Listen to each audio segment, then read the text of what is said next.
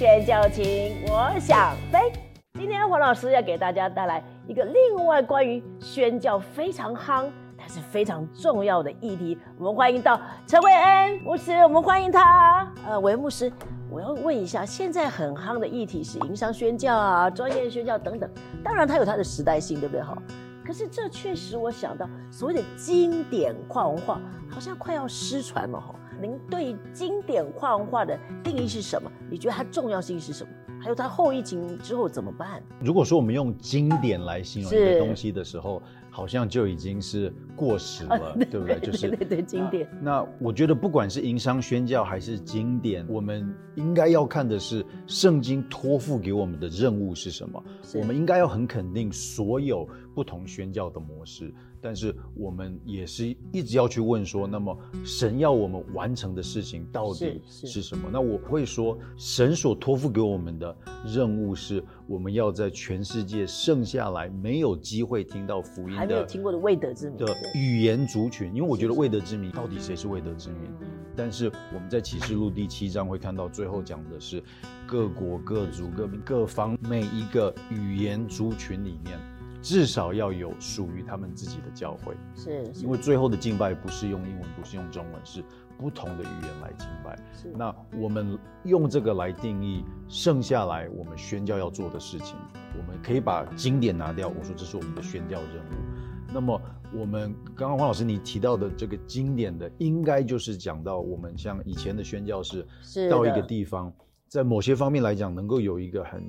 公开的身份平台，我可以说我是宣教师。嗯，OK，这个身份是一个事情，但是另外一个就是我们去那边，我们学习当地的语言，我们学习当地的文化，我们用当地的语言传递福音，建立教会。其实这才是一个比较经典的定义。不过您刚刚说的一个非常重要的一件事，我觉得这个观念其实我们常常不存在或没有想，就是其实现在所需要的跨文化宣教，是到那些福音还没有传到，甚至没有。自己语言的圣经或者敬拜的地方，可是现在大部分人我们讲未得之名，或者是这个语言还没有到，大家虽然了解，可是我们不会把宣教的最急迫的任务，好像一想就像您说的，应该是在那个区域，我们就会想哦，我愿意去宣教已经不错了哦，所以去哪里都一样，对不对？那没有人去的地方，哎，我看看有没有别人去，我才去。所以这个急迫性，它的重要性，那要达到这个，它要用什么样的方式？或者是说，就用经典好了。您您觉得您的看法是什么？我觉得如果用经典宣教形容我刚刚讲的，就是我们要到一个没有机会听到的语言族群建立教会。我觉得它本身跟营商宣教是没有冲突的。哦，OK，我先这样解释，就是在很多的地方，我们签不到宣教士的签证，这就是一般人很痛苦的签不到，就是我们没有通路进去。是是。那所以很多的宣教士到了有限制的国家，他们需要有另外一个身份，另外一个平台。那现在在我们的呃训练里面也常常讲，我们花很多的时间讲营商宣教。但是我们在讲的营商宣教是，我们如何让宣教师在当地有一个诚实、诚信、真正的身份平台。我的意思是说，你在那边的最终目的还是要学当地的语言，还是要了解他们的文化，还是要做福音传递，还是要建立教会。我们讲的教会不是那种挂。门牌的教会，但是我们能不能够把这些信徒聚集起来？就是我们讲的经典的目的其实是没有改变的。我不认为营商宣教跟啊我们讲的经典宣教是冲突的。我觉得这个是一个很重要的观念。当然我们知道营销不过是一个工具，可是因为它现在的必要性，好像说说说就变成营商跟。我们所谓的一个时代的宣教方法好像脱节，可是我们却没有想到，一个只是外表的工具，可是它最重要的精神还是那个里面的，对不对？营商宣教的目的不是要营商。现在我觉得在有的时候讲营商宣教，营商宣教，我们讲到营商变得很大，而宣教变得很小。到了最后，如果是要完成大使命的话，最终目的我们要传递福音，要建立教会。对我来讲，就是宣教一直是要有目的性的，是，就是我们要完成一个神所托付给我们的任务。可是因为现在那些真正福音还没有到的地方，其实对福音是有抵挡性，所以就迫使我们宣教士只能做福音预工。就好像到不了收割这个。你们觉得这个困难怎么办？这个其实都是一个在很多的处境一个很难去找到的平衡，是就是福利或者是我们所谓的社福，对对，跟福音传递的关系。但是我觉得我们一直都要去问一个问题：是我们给这个福利的背后的动机是什么？我的意思是说。当我们给他们福利的时候，我们要让他们看到我们爱他们，我们在乎他们。我觉得宣教师会有一个诱惑，是因为福利总是会有人回应。对对，你传福音会被拒绝。的确，我只要一直做服务，我就一直有事工可以做。没错，那我的福利就继续的做下去。而且我需不需要去学一个专业，这样我可以服务他们？那第二个就是说。我怎么忍得过这个学语言的？因为你知道，在学语言的时候最痛苦。像我就是那个放弃的人哦。说实在话，因为在学的时候，我会觉得说，我不是光学不会语言哦，我会觉得我有没有来错地方？我为什么要花那么多时间？那我真的学不会？实际上你真的呼召我吗？那你看看我做了什么？我我犯下什么错误，把我小孩也拖来？那这个怎么办啊？我们有一个毕业生，就是在我们那边训练，他现在在工厂，他讲过一句话，他说他要鼓励年轻人，我们为了大使命。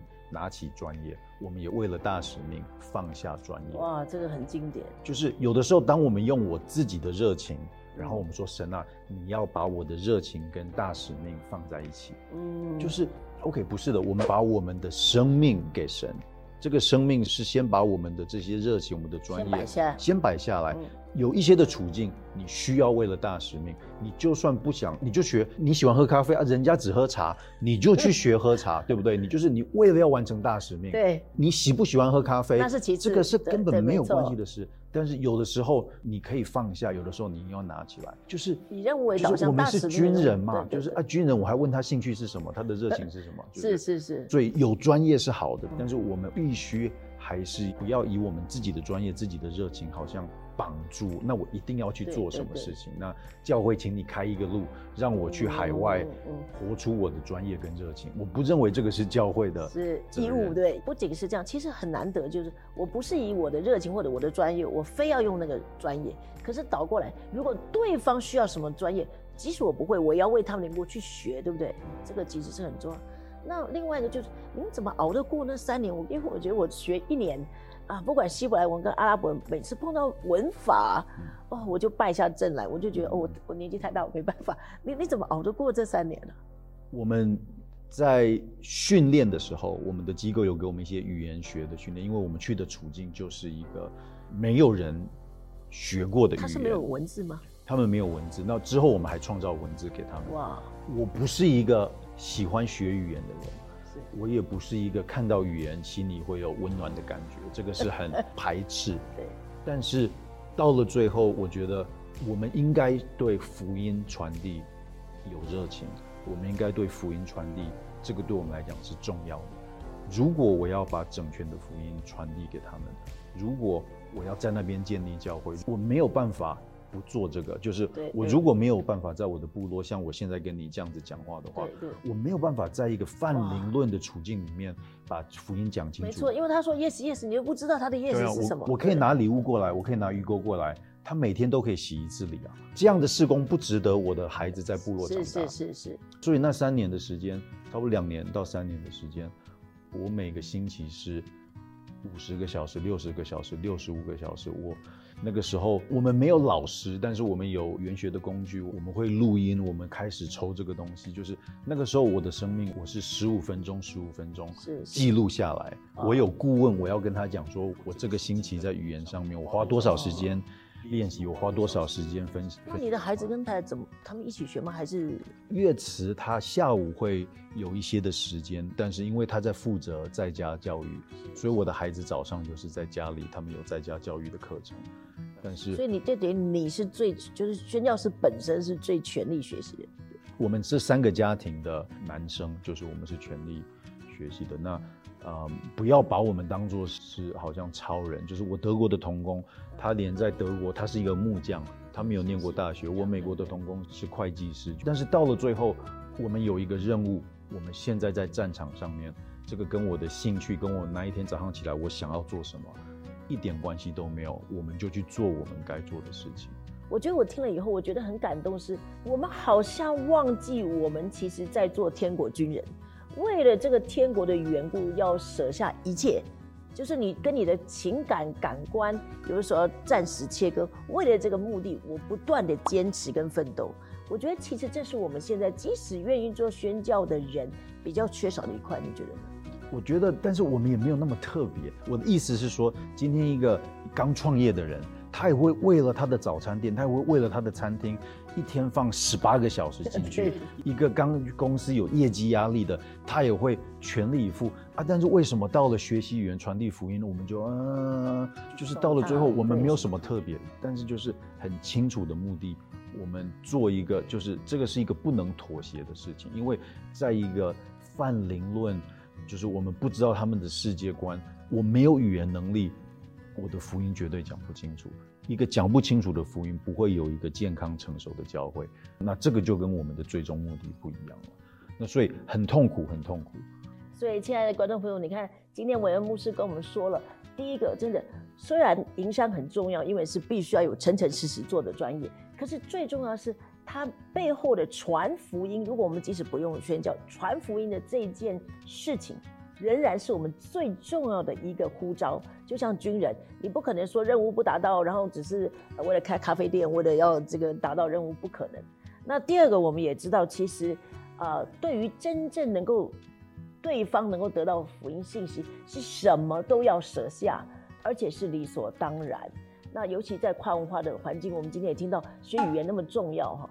其实对我们现在的人来说，其实这是一个非常不容易的代价。那也跟我们的兴趣无关，感觉无关。甚至我也觉得文恩牧师讲的真的也很震撼我们，就是即使我们去开早餐店，如果你不出国，你不去宣教，你也是投入。可是我们到了这个宣教的时候，我们就一直不断的打折扣哈，觉得说呃如果不行，呃就缓一缓。所以我相信，其实。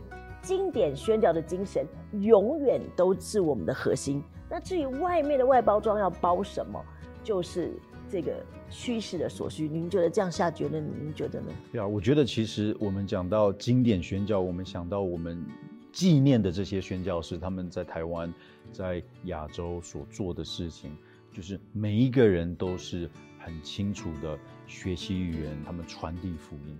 我用这个例子来。来讲，就是我们从巴纽回来，应该二零一七一八年的时候，我们住在台中。那台中的那个市中心有一个市民广场。星期天的下午，我们聚会啊，我们就在那边，就是大家都在那边放风筝啊，坐在那边，就是每个就坐坐坐坐就坐在那边，然后就晒太阳，高高兴兴的。那是秋天的时候，然后我就在在远方，我就看到一个外国人，嗯，他就拿着单张，他一个一个去去去发，去去发。然后我就想，OK，他一定是宣教师。他到我那边的时候，我们坐着，他就他就就发动给我，我才要跟他就是哎问他说是哎他们到到底在做什么？对，他就哎他就用中文跟我讲，我们在这个隔壁的街开了一个意大利的餐厅，我们有披萨，我们有我们有这个，然后你们就是拿这个单张的话会有打八折。他用标准的中文，所以就是到了最后经典宣教或者是过去的也没有那么高尚，那我们应该做的为了福音应该要做的更认真。所以今天谢谢韦恩牧师，记得按赞、小铃铛、分享哦！国度星宣教行，我想飞。